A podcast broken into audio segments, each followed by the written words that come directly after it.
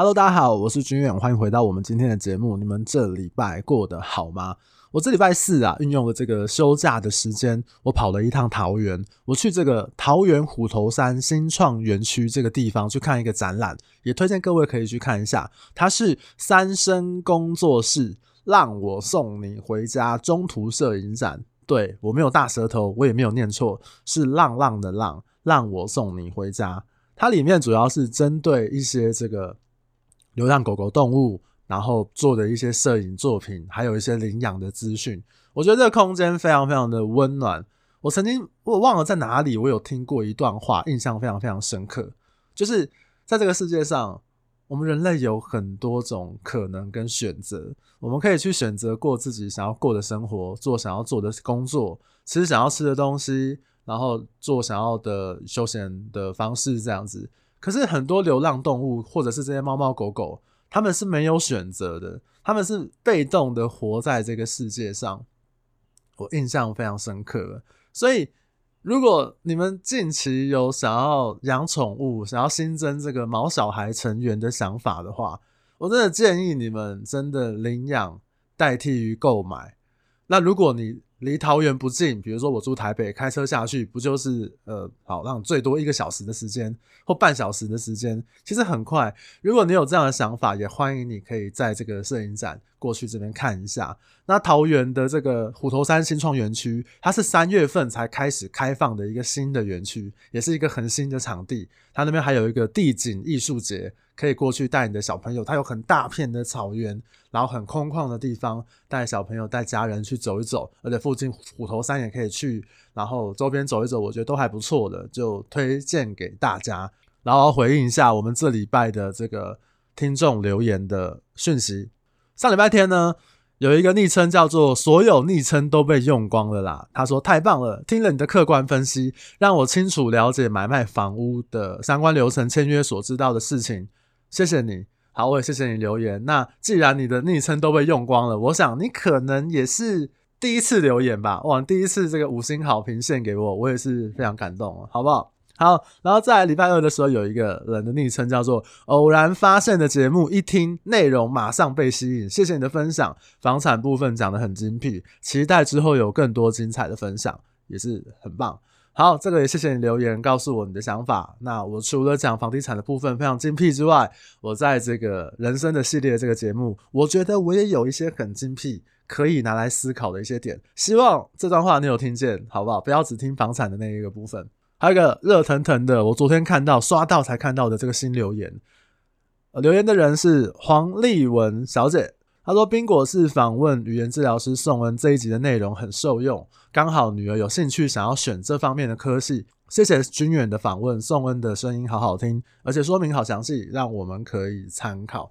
对，我也很开心可以呃帮你或者是你的女儿提供一些协助。那其实这一集的这个内容，很多人都有给我很不错的一些回响，让大家可以更理解说像是。”呃，复健的过程，这个治疗师跟医生的差别在哪边？他们会有一些什么样的心路历程？对，那我觉得宋恩真的是蛮不错的。昨天我还在跟宋恩在传赖，你知道，他还说他健身的时候又把自己讲的这个在重新再听了一遍。我们都蛮喜欢这一集的内容的啦。那我觉得很感谢他，让这个节目的品质呢突然高大上了起来。对，这个也是不错的啦，好不好？好，那今天的主题其实想要跟大家讲讲幽默感这件事情，还有对我的影响。那主要是因为呢，其实最近还有人私讯告诉我说：“诶，君远啊，我很喜欢你的访谈，很流畅，很有趣，而且啊，你是少数把房地产知识讲的很有趣的人。”他说他听了其他的节目，可能都比较……呃，他他讲的不是我自己掰的，是他说其他的节目可能都比较生硬，比较。听不下去等等的啦。他说：“哎、我把一些事情讲得很有趣，他觉得很受用。那每个人我觉得喜好都不一样嘛。那他说，请你继续做这个节目这样子。其实就因为他的这个讯息，跟他聊的一些事情，还有他自己发生的事啊，所以对我来说，我就想要做这一集节目，跟大家聊一聊幽默感跟好笑的元素，就是这个方向，喜剧啊等等的。对我来说，幽默感跟好笑真的是我先天很有利的一个优势。那。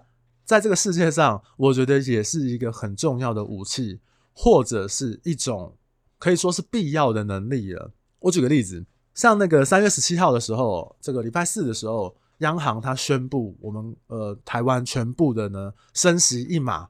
我那个时候大概是四点看到这个讯息，我在开车，很多人的讯息，然后那种地产群组大家都在讨论，然后还有一个很贴心，他就传讯息跟我说：“哎、升息了，赶快发文，赶快蹭一波这个风向，这样子。”我当时在开车，我就想说：“哇靠，这十年来碰到了升息耶，那我真的是要好好写一篇文章，跟风刷一波流量这样。”但其实我就想，我要写什么？我在构思说，哎、我要写什么东西？然后我是不是要写说，哎、每一百万然后增加多少金额？每一千万增加多少金额？还利息增加多少？那本金有没有影响等等的？或者是拿出一些数据派、数据大师，这这十年来的利率走向有一个图表，然后可能呃房价跟利息相对应的关系，这种比较专业装逼的东西。因为毕竟你知道，这种东西在网络上面查找太容易了。我在上面东拼西补啊，都可以把自己搞得很像一个经济大师一样。你去看很多人都搞这一套，那些资讯都是网络上面抄的。其实他对这些东西完全了解个屁呀、那我就在想说，那我要写什么？那我不是那样的经济大师的人啊。好，我都在想说，那我要写什么？那我想到这些东西哦，因为那个时候其实我开车已经开到五点，那已经距离他公布大概也有大概一两个小时的时间了吧。我就想说，我想的这些东西，其他的这个地产粉砖啊，或者是财经粉砖，一定讲烂讲爆啊！新闻媒体讲烂讲爆，我现在发可能为时已晚，而且我也不太喜欢跟风，跟人家讲一些重复的东西或重复的概念。那一天其实我本来已经写好一篇，因为建商实价登录不实的关系被裁罚的新闻，然后我有一些看法。其实那一篇，我觉得我的看法，其实你们这样那个。脸书我上面有写啊，可以去看一下。我觉得那篇其实也蛮重要的，因为你不管是有意还是无意的实价登录不实，你的确会造成买方也好，或者是周边的屋主也好，对于价格上面判断的失准。我觉得这是一个很重要的事情。结果裁罚十二万，其实有时候我对于这种建商啊、代销的这种财阀，我都觉得就是广告费嘛。啊，这不是重点。好，我就想说，因为升息的时候，这个大家的心思都在这个升息上面，我就想到这一篇文章不能发，算了，那我就把这个文章哦连到礼拜五再发。我都在想怎么办，那我又不能讲重复的，我又不想要讲那些数据派的事情。我后来有想到用一个比较简单、幽默、好笑的方式来表达我或者是大家这些房贷族群对于升息的感受。你们在礼拜四看到粉专脸书写的那篇文章，很简短。哎，升息是什么？升息就是我晚上本来要吃餐厅，结果看到升息的新闻，我把转过来吃夜市。然后，然后我其实中间有提到一些啦，就是很多人都会问我说：“哎，军远啊，那这个升息对台湾有没有影响啊？那对房价啊有什么样的影响等等的？”其实今年我觉得影响房价的。因素很多，不只是利率的调升而已，包含像是去年市场大热，它的热度有没有办法延烧到今年？供需问题，还有就是因为政策，因为要选举了，是不是有一些不利于房市的风向？限贷令啊，或者是贷款条件严限缩啊，等等等等的，它的因素我想是比去年多一点点。那我有大概讲了一些我的看法，然后还有呢，就是说我问大家，在这个桃园夜市，因为我第一次去，还是我很小的时候去过，我也忘记有什么好吃的。你知道那天回响超级好，那个脸书的触及率，我后台看，哇，他给我八九万人。你知道八九万人是什么概念？我那个脸书追踪人数才一万七，八九万人大概就四倍五倍的流量，所以就是脸书免费送我一个一套可能六七万七八万的这个广告啊，我觉得哇很赞，那也很感谢新西亚在留言帮我展现他的坐标之力。新西亚就是那个讲两性啊两性关系啊的作家，很厉害，然后很可爱的一个女生，很有信心，我也很喜欢她。然后我很感谢他的展现他的坐标之地，因为他只要来我这边留言讨论事情的时候，他的坐标之地就会带来数以万计的男性粉丝，哇，真的是，反正就是很感谢他了，就是他的受众，我只能说非常非常明确。他很有魅力，而且你去看那篇文留言超级好笑，很多人在我留言下面有推荐桃园夜市的美食，似乎大家都被这个话题给吸引了，大家都觉得说，对，现在就是我们要少吃一餐，或者是这个餐厅变成夜市，瞬间让我这个不动产粉砖变成一个美食粉砖，哦，互动率超高。而且你知道这些人很可爱，他就去，我会问他说：“诶、欸，他地点在哪里？”他会用文字叙述法，比如说我说：“啊，你就是蚵仔煎隔壁右转对面那一间，那一间好吃。”那还有一些人，我跟你讲更积极，诶、如果你没有听到的话，我是真的很感动，诶。你们那个去网络上面找图，然后截图跟我说这一家对，不要走错了，就是这个蚵仔煎跟那个花枝羹开在一起的。然后还有那种就是他可能之前手机的照片啊，然后我还当下问他说：“哎，是这个排骨酥吗？”他说：“不是，我都吃无记排骨酥。”我觉得很好笑，留言超多。其实这个事件哦，也刚好符合这礼拜的主题，就是代表一件事情：有趣好笑的东西，它的成本可能很低，但是它很容易。引起大家的共鸣，甚至是勾动起别人的情绪，它是一件很容易传播的事情。其实一直以来都有人问我说：“哎，君远呐，为什么你经营这个不动产的粉专或者是你的 Podcast 人数都是可以一直在增长？那关键是什么？”因为我觉得不动产的题材本来就很无聊，而且。讲到不动产，讲到买卖房子，动不动就有那些觉得房价会涨、房价会跌的人，他们都会想要去吵架，都会想要去论战。你知道，在网络上面论战，就是那种我把我生活的不如意，然后我就用键盘的方式敲敲打打，我就去攻击跟我立场相反的人，然后我就是想要赢得这一场战争，我就是想要拉到更多的群众支持我。这样，那不动产最容易讲的就是涨或跌嘛，这是自古以来的道理。这样。其实我自己观察，过年后我再观察一下，就是经营自媒体的这些人，有一个非常轻松的经营方式，就是去跟政治沾上边。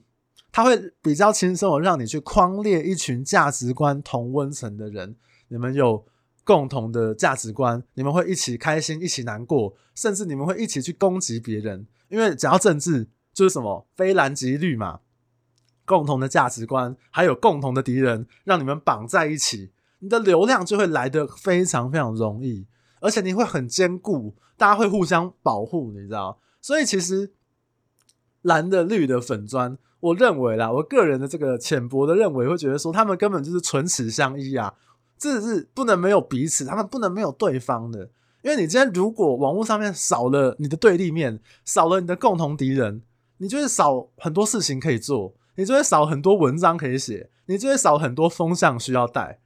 你就会孤独，因为你知道，一个群体要团结大家最简单的方式就是有个共同敌人。比如说，你一个店，哦，这个主管、这个老板或者是这个店长很鸡掰，他就是会团结大家，大家一起团结，大家互相的那个勉励，互相的去对抗这个这个不好的这个主管，或者是你今天这个呃公司。然后你有一个很明确攻击的对象，或者是竞争的对象，那大家为了要生存，或者是为了要赢过对方，大家就会激起大家的这个荣誉心，或者是说激起大家这个团结的意识的这个概念。政治这个上面超级明显。但是说回来啊，如果你不想要用这种政治偏政治的方式，因为大家都在讲现在的这个触及率很低嘛，YouTube 也会讲说啊黄标啊，然后什么也是触及率变少啊，而动不动就是言论审查啊。另外一种方式，我觉得就是幽默好笑的论述。你用这些幽默好笑的元素或者是论述方式，你可以去冲破两派对立的框框。甚至你如果够厉害的话，你够高级的话，你可以去凝聚两边立场完同，你可以去凝聚两派完全不同立场的人马。这非常非常厉害，而且你可以让你自己的态度、你的立场是保持中立的，你不用去牺牲或者是讨好别人，你可以让你想要表达的一些事情多一些公平讨论或者是曝光的机会。比如说我，我尽量让买卖房子这件事情，它是一个比较有趣，或者我会去讲一些比较夸张或者比较荒谬的案例让大家看，但是让大家听啊。但是重点不是说。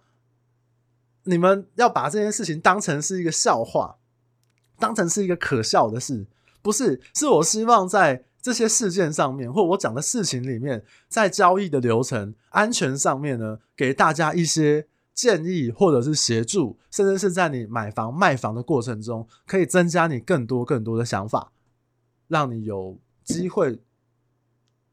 刚刚听到那个声音，就是我家的猫敢从上面跳下来，好，让你有机会去那个。做出更对你更有利的选择，这才是我最想要做到的事，而不是针对一个事件、一个群体去攻击他们，比如说攻击中介、攻击卖方贪心、攻击中介黑心、攻击买方怎么样要求多，那攻击建商什么黑心代销、什么广告不实什么，你去攻击这些事情，然后你去让大家骂成一团去赚这个流量，我觉得这也是我一路以来不管是写粉专的文章。或者是说我在做 podcast 文案，我想要保持的一个底线，我尽量不要让大家去论战去赚那个流量，就算要论战要占流量，我觉得也要站出一个道理出来，或者是让大家有更多思考的点，我觉得这才有意义。所以说回来哦，一样这个有趣的论述，它是突破的一种方式，而且它也非常非常的容易传播。当你把想表达的事情跟幽默有趣的事情包装在一起的时候，就会有更多的人容易看到你想表达的事或者是概念。比如说我刚刚讲我礼拜四写的那篇文章，它可能就很有趣，然后它就是勾起大家的想法。可是我在最后呢，我其实是有写，如果你看到这个文章的话，请你先跟你的房贷专员去确认一下你的。房贷什么时候开始调整？然后调整的金额是多少？因为很多人他没有想到，他去汇了一样的款，缴了一样的房贷，但是金额不够。你可能没有注意到的话，就要被罚钱、扣钱还是怎么样的。其实我想要表达就是让大家重视到这件事情，或者是重视到利率的调升，它可能只是影响房价变化的一个因素而已，等等的啦。那或者是说，比如说很多这个。讽刺时事的梗图，尤其是政治梗图，他就把他的想法包装成一种梗图，让他的想法更容易流传。而且你去看这些梗图，有些真的，你如果问我说什么叫做比较厉害，或者什么叫比较高明的，你去看这些梗图，如果看起来没有恶意、冒犯感很少的，大家转传的意愿就会变高，因为有很多人他其实他并不想要去冒犯别人。他也觉得恶意的东西、攻击别人的东西，他不想要做这样的事情。但是如果他把它包装成一个比较偏向幽默、诙谐、好笑事情的时候，转传的意愿一定会更变高。你去看那些政治梗图里面，转传率比较高的，或者是你看最近的那个停电事件，你就会看到这些政治人物，他们就团队，他们就会做一些梗图来发表。其实这些图片啊，这些论述，它就有很明显的政治意图，或者是想要带起一些风向的。想法，所以对我来讲，幽默感这个事情是一种特质，它不是每个人都有。但是我觉得现在的这个世界，现在这个社会，它已经变成了一种能力，你可以去学习，你可以去增进，让你在这个世界上面。那那，你可能会讲，哎、黄俊，我又不经营什么粉砖，我又不经营自媒体，而且我也不想要花很多时间来跟大家交朋友啊、社交啊、外部的这个活动等等等的。而我我又不需要这些幽默感，那对我没有什么帮助吧？我不一定要学这些东西，我没有幽默感，我也可以过得很好。这真的是有人问过我的问题，可是我就跟他讲，我说，不是说你对外需要幽默感，对内啊，幽默感它是一个面对你遇到挫折或者是你人生低谷的时候，它是一种补充能量的方式，非常非常重要。所以很多人遇到失败的事件或低潮的事件的时候，他会自嘲。因为你自己都嘲笑你自己了，那别人如果要嘲笑你，你也无所谓啊。因为我自己都觉得啊，我好蠢，我好笨。那我觉得这件事情我就是失败。我觉得这种东西，这种幽默感，不是说哦，对，我就是废物，我自我放弃，然后我什么都不做，我都要摆烂。对我来讲，应该是我们坦然的面对自己的不足，或者是那个失败的当下，失败的样子，然后你不带。比较负面、比较伤心、比较悲伤的情绪，你可以好好平静来思索你的下一步应该要怎么做。所以我觉得那是一种接受的态度。很多失败都是你必须要去接受它，你才有办法去做出一个很漂亮、很完美的反击。真的，我在我身边，或者是你去看这些有名的人，他们其实都有很多很多这样的例子啊。那而且我觉得，如果你的过往，比如说你的小时候、你的原生家庭，甚至是你的求学时期，在那些比较以前发生的事件，或者是你无能为力、没有办法改变去的事情，可能造成一些遗憾的话，霸凌啊、被欺负啊、家庭关系不好啊等等的。如果你也愿意开始用幽默去看他们，或者是开始自嘲，你可能会发现那是一种保护你自己很好很好的方式。他会把你包着，让你不会再被外面的人牵动你的情绪，也让你面对其他的这个事件攻击的时候更坦然的面对。我知道。现在很多人，大家其实生活压力都很大。其实你知道，很多人都会看到我，都会说：“哇，君远，你你看起来很开心呢。我看你的那个脸书，你个人的那个脸书跟那个 IG，哦，不是喝酒就是弹吉他，不然就是玩猫，然后不然就出去玩。然后你好像都没有什么烦恼，都没有什么忧虑吧？其实你错了，这每一个人他的生活压力都很大。只有你觉得，哦，我自己才是世界上最苦的那个人。其实不是，大家都压力很大。”那在这个这个社会，大家压力很大的这个框架下面，你可能会说，我没有办法像你一样把轻松、把幽默放在心上。我认同，我也可以理解。我有很多朋友，他真的是被压力逼着跑，逼着起床，逼着工作，逼着下班，逼着去打工，逼着去晚上再进修。但是我想要说的是，如果你可以把某一些时间，或者是某一个片段，让你自己轻松。幽默，或者是放松一点，我觉得那是一个很难得的喘息之地。真的，你可以试试看，哪怕一天你只有三十分钟，你只有一个小时，其实如果压迫了一整天，你能够有一个喘息之地，我觉得那是一个非常好的事情。所以哦，我觉得幽默感这件事情非常非常的重要。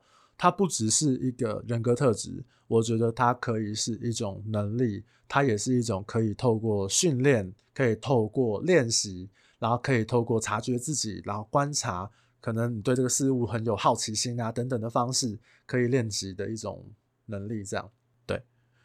最后，我想要推荐大家去看一个 YouTube 的影片，你们可以在 YouTube 上面搜寻黄豪平，他是一个艺人，也是一个喜剧演员。黄豪平，然后 TED 演讲。你就哦，或者是我会把这个资讯连接，我会放在下方的资讯栏。其实它里面这个二十分钟的影片非常非常的赞，它会告诉你什么叫做自嘲。对他来说，自嘲并不是最高级的幽默。很多人的这个幽默啊，他的喜剧表演啊，他是可以去撼动这个世界的高墙，然后会告诉你高墙是什么？高墙是这个世界上面这些有心人刻意给你的牢笼。那你的。好笑有趣的言论，他是怎么样穿过这些高墙，让怎么样让更多的人知道真实的事情？它里面讲一段话，是一个美国的喜剧演员讲的，我非常非常的喜欢。他说：“喜剧呢，就是把真实的事情说出来，而且说的好笑。”真的，我很喜欢这句话，很推荐大家去看一下，二十分钟而已，你拉个屎一下就过我，边看那边笑。他其实讲的有一些东西还蛮好笑的，可是我觉得很有道理。不管好笑、喜剧、幽默这件事情，而我看了那个影片之后，其实我最近也对一个事情很有感触，就是那个周星驰他曾经有讲过说，我拍的都不是喜剧，我拍的都是悲剧。我后来觉得，哎、我想想了想，我小时候去看的这些周星驰电影，比如《食神》啊，《少林足球》啊。赌圣啊，然后那个那个当那个律师的那个不，那个宋世杰，就是跟梅艳芳演的那个。其实你去看里面，让你会发笑的，不就是那些可怜的事吗？让你觉得有趣的，让你觉得很好笑的，不就是看到这些人事物做了一些很惨、很蠢的事情？你知道，像那个哲学家那个叔本华。他就讲过，我们会对一件事情觉得好笑，那纯粹只是我们觉得他比我们蠢，所以我们会站在一个比较制高点的方向去嘲笑他。其实好笑这件事情，幽默这件事情，它牵扯到范围非常非常的广，所以你就会看到，哎，那你反过来想。这些幽默、好笑或者是愚蠢、滑稽的事情发生在别人身上是好笑，如果发生在你身上呢？你笑得出来吗？你一样，它是一个好笑的事吗？掉到洞里，人家掉下去，你觉得好笑？当你掉下去的时候，你一样觉得好笑吗？还是你觉得哇，很蠢，我就是被那个嘲笑的对象？其实它会衍生出很多的道理，这个有机会就再跟大家聊一下了，好不好？好了。以上呢就是我们这礼拜的内容，那也跟大家分享一下，因为刚好有人私信跟我聊到，我就是觉得，诶，这个蛮不错的，跟大家做一个小小的讨论跟分享。如果你觉得我这礼拜的内容对你有一些帮助的话，也请你帮我把这个节目分享给你身边最好的朋友好了。你可以让他听一听，然后让他理解一些事情，或者你真的觉得哇，黄军远，我觉得你讲的太赞太棒了，也请你帮我在评分机制给我个五星好评。我就这么虚荣，我就看到五星，我觉得开心一天的人，好不好？好啦，就麻烦你们了。那我们就下礼拜再见。下礼拜没有意外的话，我会邀请一个代书学姐。那来聊一聊，就是关于房地产买卖交易的税，还有我们很多换屋族群最需要去了解到如何重构退税的事情。这个东西很多中介业务都会搞混，很多的买方都搞不清楚，明明可以退税的，或者是明明可以省税的，他自己都会忘记。那没有意外的话，我们下礼拜会把这一集的节目上线，也希望大家可以继续支持。好啦，那我们今天就聊到这边。就这样吧，嗯，好了，拜拜。